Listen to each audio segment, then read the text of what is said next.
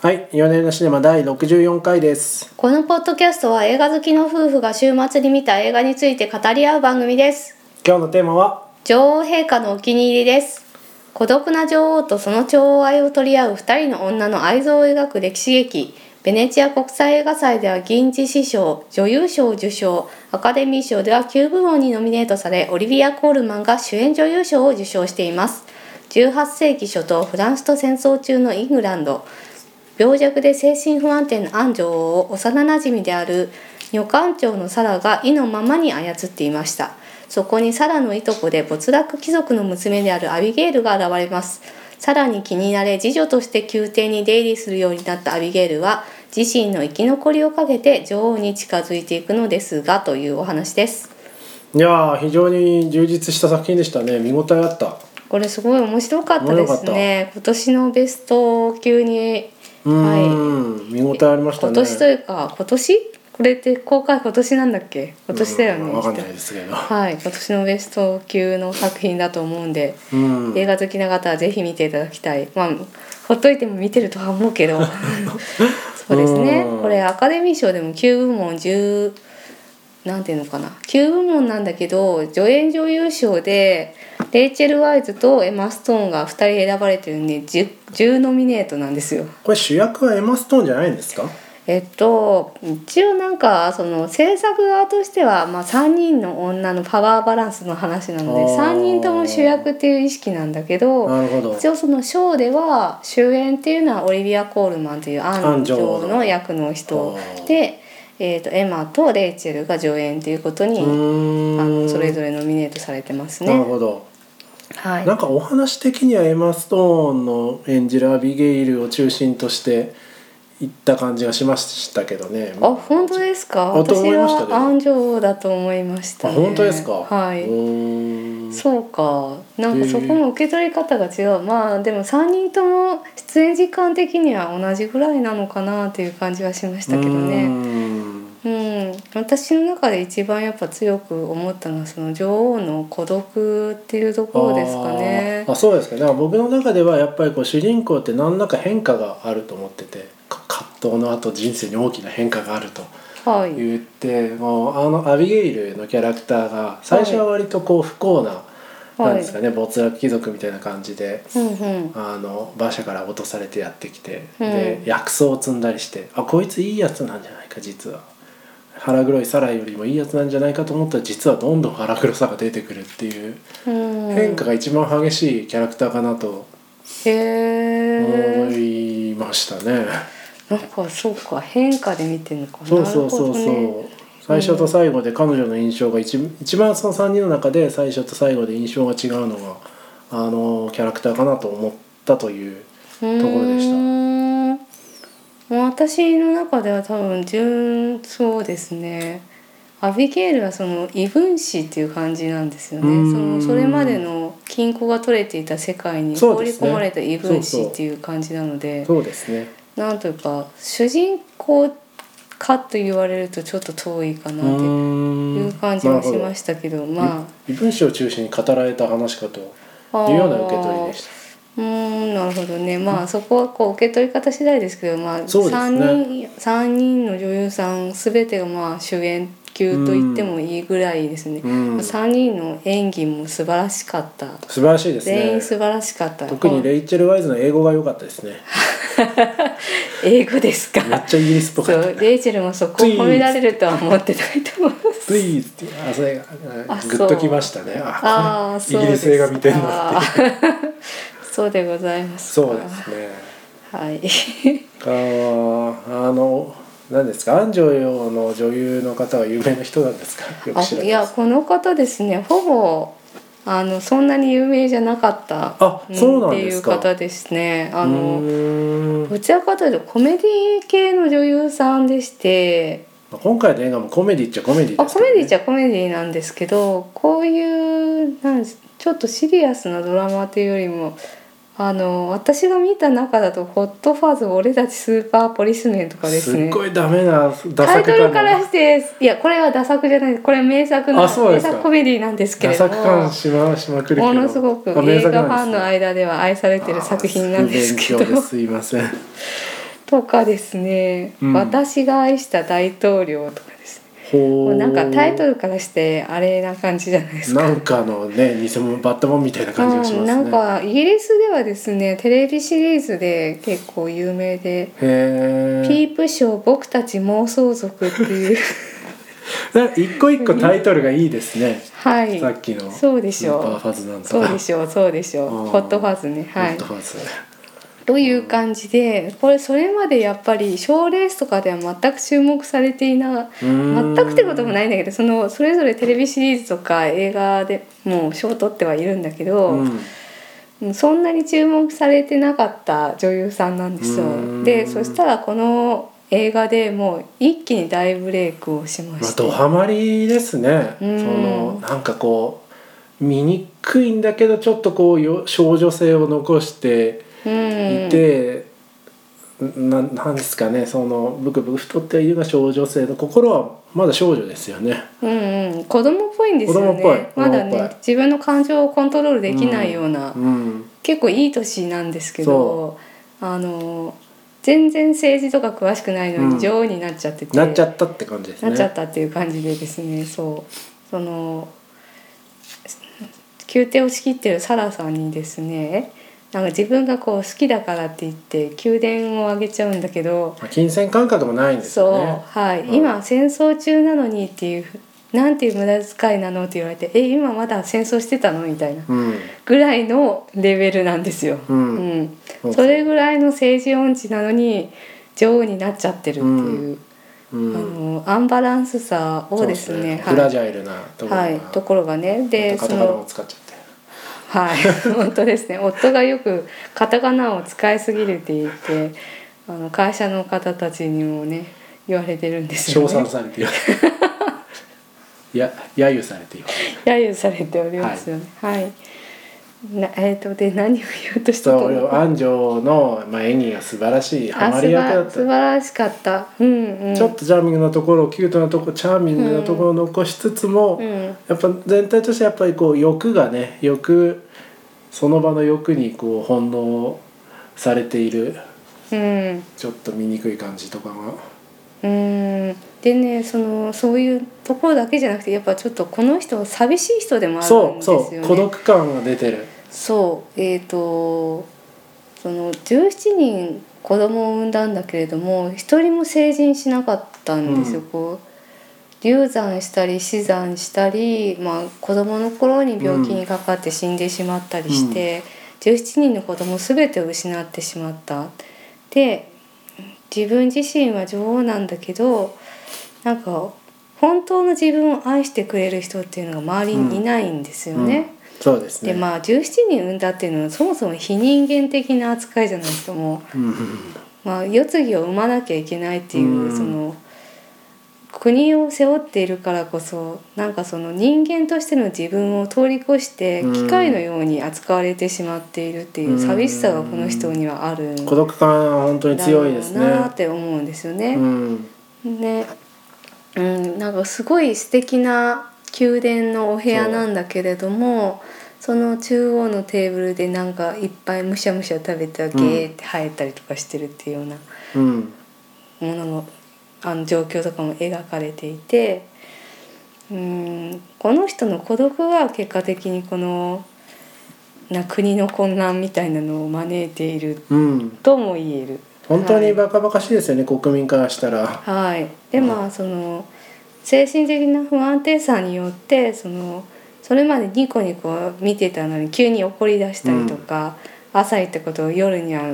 言い換えたりとかする自よう殺すなるって言ってみたり見とたか。りとかねはいそのではいそういう、に庭でうん、音楽、子供たちが音楽会やってたらやめろって思ったりとか、ねあれなんでやめろって言ったのかさっぱり分かんなかったですけどねやっぱ子供の成長っていうのは気に入らないとかなんじゃないですかね。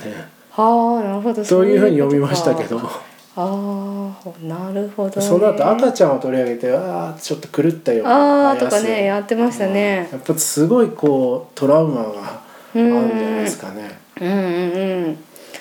そうなんですよっていうですねその辺のアンバランスさみたいなものも、ちょっとした表情で演じていらっしゃいましてそこがね、とても良かった今そう回ですねその称賛されている理由としてはその辺を演じ分けているっていうところですよ確かにね。深みのあるキャラクターですよね悲劇そう悲劇的でもあり喜劇的でもあり、うんうんううんんというキャラクターでした。うんうん、でまあエマ・ストーン演じるアビゲイルさんはですね、うんそのお父さんが賭博の方に、うんあの15歳の娘を売り飛ばしてしまって、うんでなんか変な貴族のところに奉公にやられてしまって、まあそこでなんつうの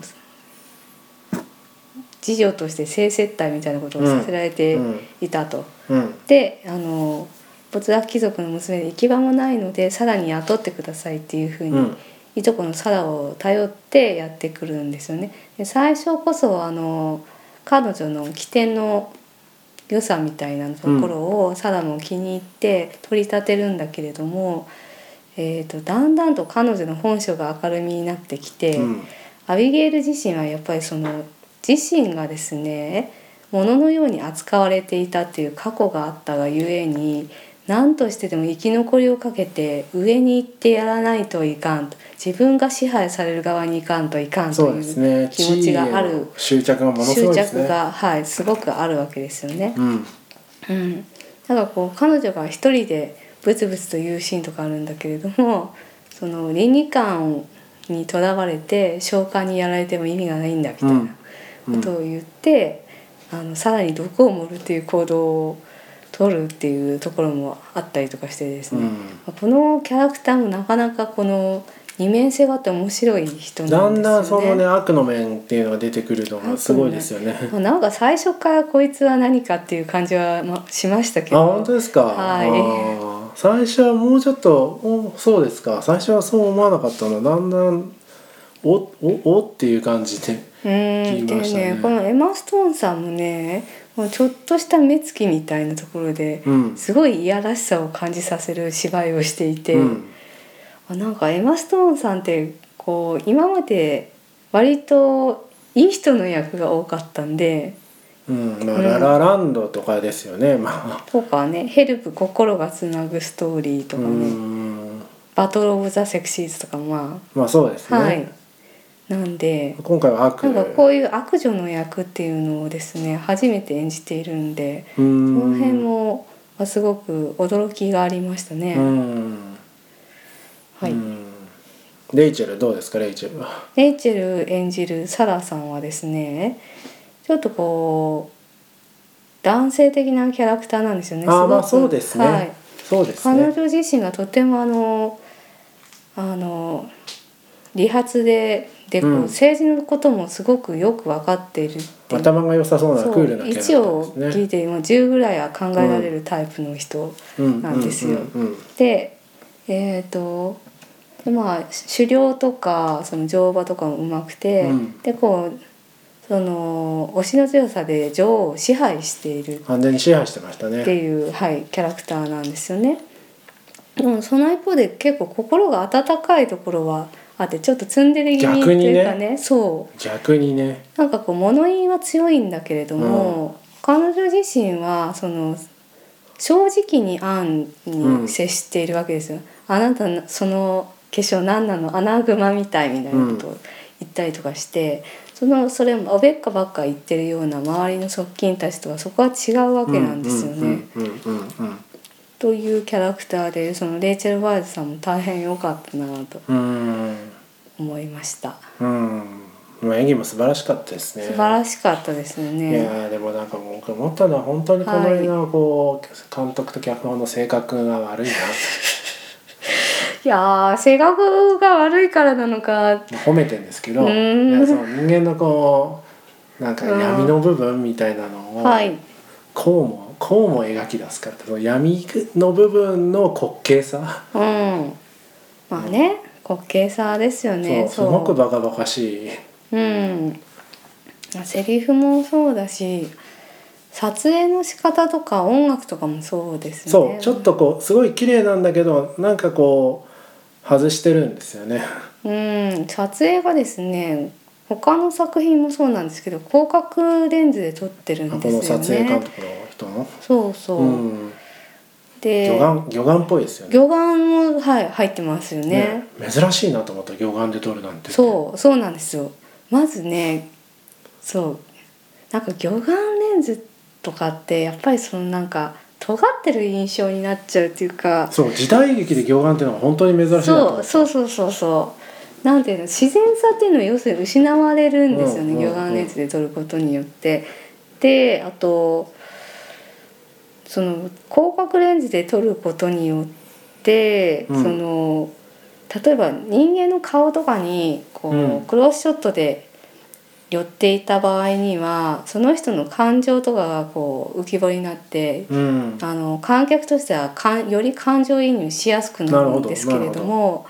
この広角でその背景も含めて撮ることによって、うんその広い部屋にポツンとその人がいるみたあいーな部屋のカット結構遠くから撮ってますよそうねそうこんな天井高いんだみたいなその状況の中の滑稽さみたいなところの方が浮き彫りになるように撮られているのかなるなほどあとさっき言ったそのアンの孤独ですよね。うんうんうんうんでちょっとその広い部屋に一人でいるっていうのが人間が閉じ込められてるようにも感じるね確かにねそうそのすごい豪華な部屋なんだがすごい豪華なな部屋なんだけど彼女はもうどこにも行けないわけですよ、うん外の世界のこと何も知らなくて、うん生活力は全くないですからそねうそうなんですよ、うんなんでその宮廷の中で私を誰が愛してくれるのみたいなそういうことに終始頭を悩ませていて、うんそのバカバカしさっていうのもあまた OKGoogle さんが OKGoogle さん止めてきますねはい。先週いらっのしゃい火の元戸締まりに気をつけてくださいねはい。ありがとう Google ちょっとこれ止めようと思ってるんですけどねいつもね忘れちゃいましたはいはいあとでカットしましょはい。うで戻りましてで、はい、そうですね。なんで彼女自身がまあ囚われ人だっていうような印象をより強くさせてるのかなってうん思いましたね。うんそうですよねでもまあ全体的に画面に本当に緊張感と統一感があってうん非。常に美しいですよね私編集もねすごいいいテンポもいいしいいですね。うんうんそう映そ像う無駄がなかった本当にあのなんか研ぎ澄まされてる感じがしましたよね。そうですね、はい。そうですねあ音楽の入れ方も音楽の入れ方もなんかちょっと不快な音とかを結構入れたりとあかしていてそうそうノイズみたいなホワイそうホワイトノイズみたいなの入ってるとかそうそれがなんかこう嫌な感じっていうのを、んうん、不吉不吉不吉なそうそう不吉な感じっていうのを出したりとかしているんですよね。かと思うとすごくそのまあなんかククララシッシックク調なの、ねはいとかエレガね。ントな曲がかかったりしつあったつりあーあそうかあとのスローモーションとかも結構多用してああーますかね。なるほうんうん。なんかそのあたりがやっぱり他の宮廷ものっていうのとは全然違うどので。全然違いますなんねかこういう歴史のやつ嫌いなんだよねみたいな、まあうんこういうこってりしたやつ苦手っていう人もですねあんまり偏見を持たずに見ていただくと面白いとそうです思いますねね全然歴史もののその、なんかこってり感とかないうんですよじゃね、ないですねもうそううんシすごいシャープな感じですよャープなそうエッジの効いた人間ドラマうんになってる、そうでブラすねックユーモアのある人間ドラマになってるのかなって思いましたねブラックコメディだね、はブいラックコメディって言うとなんかこうねうんなんかなんかこうかん雑にまとめすぎな感じもありますけどそういうところがありますよね。はいそうですね、うんあうのん正立ていいですよね正立てあ正立てが良かった正立てそうそううん目を突き刺したりとかが出てて、うんえどういうことなのみたいなそそうそうそうの後ついつい見てしまいますかうらね、ん、あのショーがパチッパチッと切れるのはなんていうかそのななんなんですかねあの効果たまにああいう映画ありますけど何章、うんなんちゃら出てるうん映画。うんなんかこうコミカルですよねああいう切り方って、うんうんうんそうですねフォントも良かったですああ本当だ組み方うんそう組み方そ左う右均等になってそうそういうふうになんかこう監督のこだわりみたいなのが随所に現れていてその統一感がまた美しいなってエンドロールもちょっと気持ち悪くていいですよねあのあーなんかエルトン・ジョンかなんかのそうエルトン・ジョンのねあの曲もちょっと歌詞をよく知らないんですけれどもきっと何かメッセージがあるんだろうなっていう。そこまでずっとクラシックとかそのなんか前衛的なのでうんやって最後エルトン・ジジョョンがかンっかてるいうそうそうっていうなんかこうスコーンって落とす感じっていうのもすごそうくですね良かったな。しかしこの画面にはその綺麗なセリフ体の本とかはいはい等間隔で並んでいるっていうそうすっごい読みづらいですけどすね。っごい読みづらいそうですけどすっごい読みづらいはい。うんいやでもなんかあの時代やっぱ大変ですね大変だなと思ったああいう時代に生きるのはあそういうそうどいうのこと。ポジションの人も大変じゃないですかはあ、でうん一番大変なのはでも庶民ですけど。じゃあ庶民も大変です勝手になんかこうそのこの女が好きだ嫌いだで税金上げられたりとか戦争行かされたとか本当にたまんないですよ。人間の運命なんていうものは、はい振り回されるものだというのが ええー、あそうですか。そうまそういうのがざっくりとしたうねまとめなんじゃないですかね。あ、あ最後にですねうさぎちゃんたちがオーバーラップするっていうようしなましたね。はいカットで終わるんですけど、うまああれもですね。あうさぎっていうのがその女王が亡くした17人の子供たちの代わりうんに飼ってる、そうですね。はいそうですね。で女王はその自分の子供たちとかうん、ベイビーっていう風にねうんうさぎたちのことを呼んでるわけでうん、でそのうさぎたちがわーってオーバーラップするってことはそのこういうバカバカしいことをやってる間に何万人もの人が死んだんだよっていうことをです ね辛辣に語ってるのかなと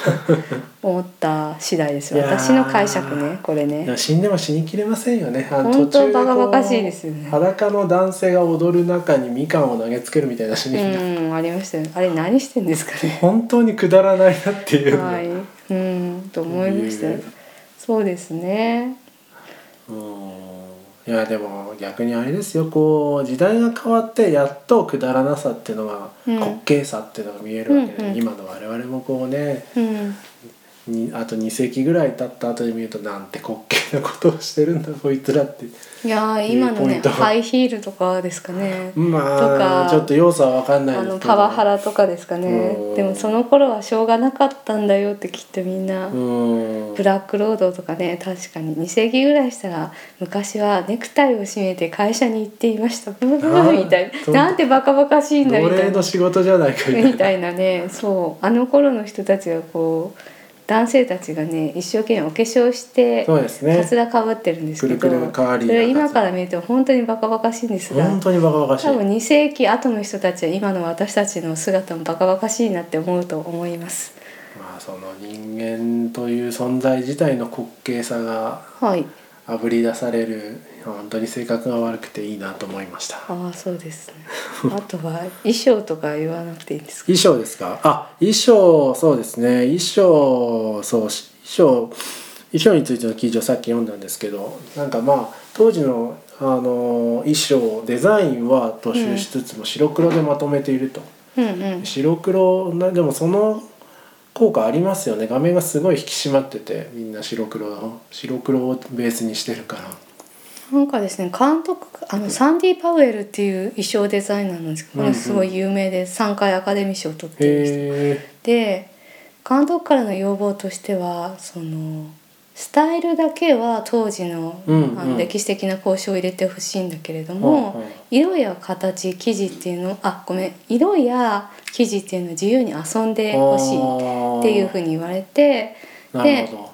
それでまあ当時絶対なかったようなそのデニムデ生ニム地素材とかとか、ねそう面白い素材とか、うんで色も白と黒に統一したものにしていて。うあんのちょっとエッジの効いた衣装にしているっていうことなんですよね。うんでなんか途中でですね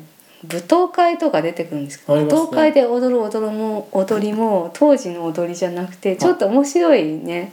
でもなんかそていうんですかのコンテンポラリーダンスみたいなのを歴史劇だけど、はいわざとそうわざとちょっと外した現代代的なものを入れてきているんですよ。うんそうなのそうみたいですねそうそうあのえちょっとセリフもあの時代交渉の昔ながらのセリフではなくてうん例えばあのエマ・ストーン演じるアビゲイルは「パック」っていうああ言ってまっしてた言いながらねこううん廊下を怒りながら歩いていくシーンとかで確すかねに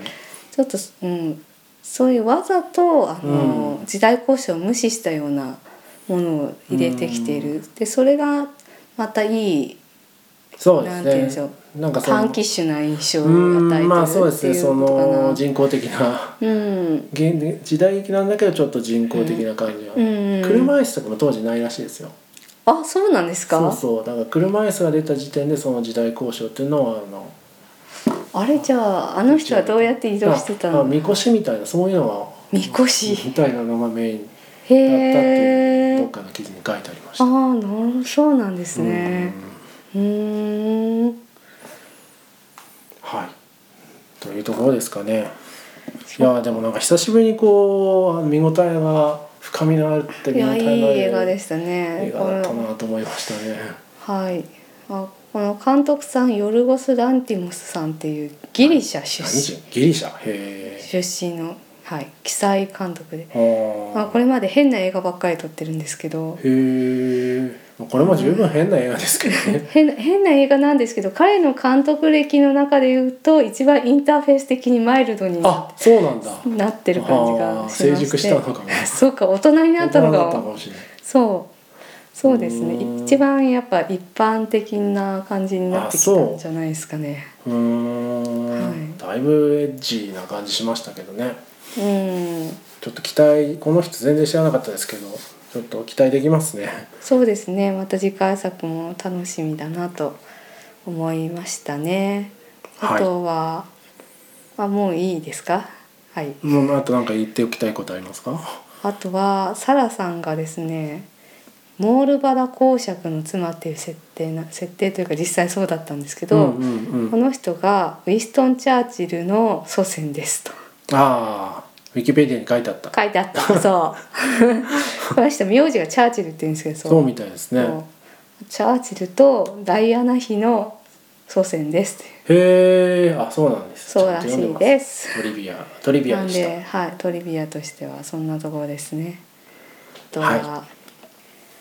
あのハーリーっていう、えー、とその野党の党首を演じているのがニコラス・ホルトっていう俳優さんほうほうでほうほう「マッドマックス怒りのデスロード」とかに出てた人です。最後トリビアを言い切っておこうってしてちょっと言い切ろうかなと思って、はい特に流れを無視して いやニコラス・ホルトさんはね長いはないんて、、ニコラス・ホルトも今すごい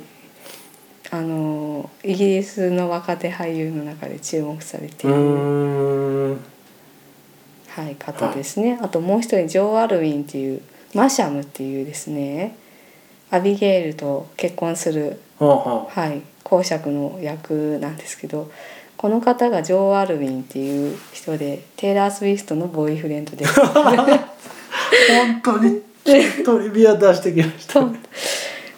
ジョー・アルウィンは今すごく人気急上昇中あのーイギリス人の俳優さんです。と大体いうわけでイケメンも出てるよってあそういいううこと情報あそうをいうこと伝えておきましたね。はい